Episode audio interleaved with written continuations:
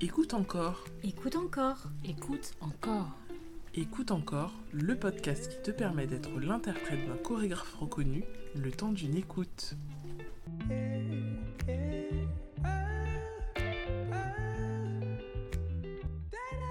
je suis Mathilde Van Volsem et je pratique la suspension. Je suis donc suspensive.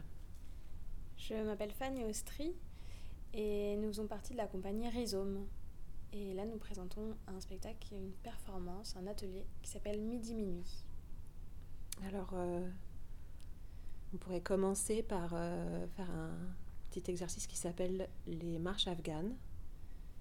Et qui consiste à inspirer sur un nombre de pas qu'on va progressivement augmenter.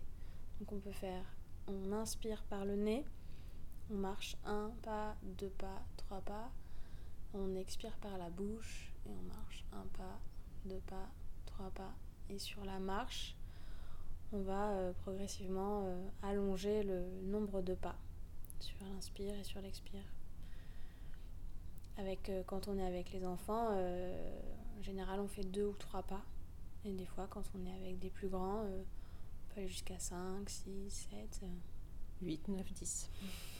20.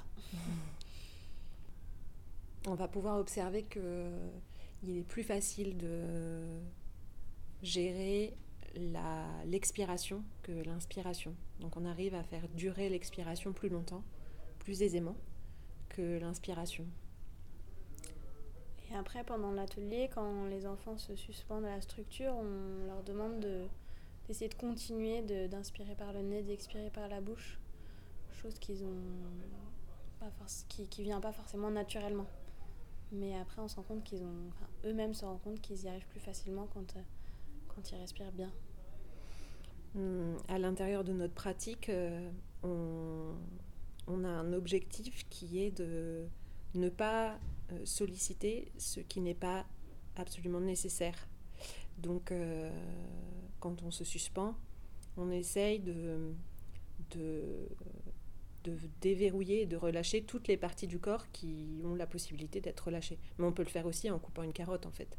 Vous pouvez faire l'expérience chez vous, vous coupez une carotte et vous essayez de relâcher les épaules parce que par exemple elles n'ont pas besoin d'être en l'air quand vous coupez une carotte vos épaules et, euh, et en fait d'être le plus euh, paresseuse ou paresseux possible Euh, et, et de cette manière là ça nous laisse la la- l'opportunité d'être euh, connecté au vivant et au présent Du coup, nous, on va faire la même chose en étant suspendu.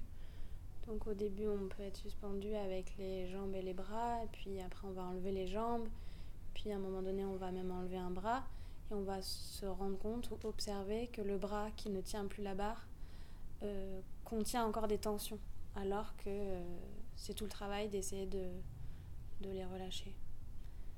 Et euh, dans le déplacement qu'on va avoir sur cette structure, on va euh, possiblement euh, ralentir le rythme qu'on aurait hein, du rythme quotidien. Et en ralentissant on va découvrir observer des, nouveaux des nouveaux mouvements qu'on qu'on n'avait pas vus. Et ces mouvements vont devenir notre point d'attention. Et on va comme ça zoomer plus on va ralentir et plus on va zoomer sur euh, le mouvement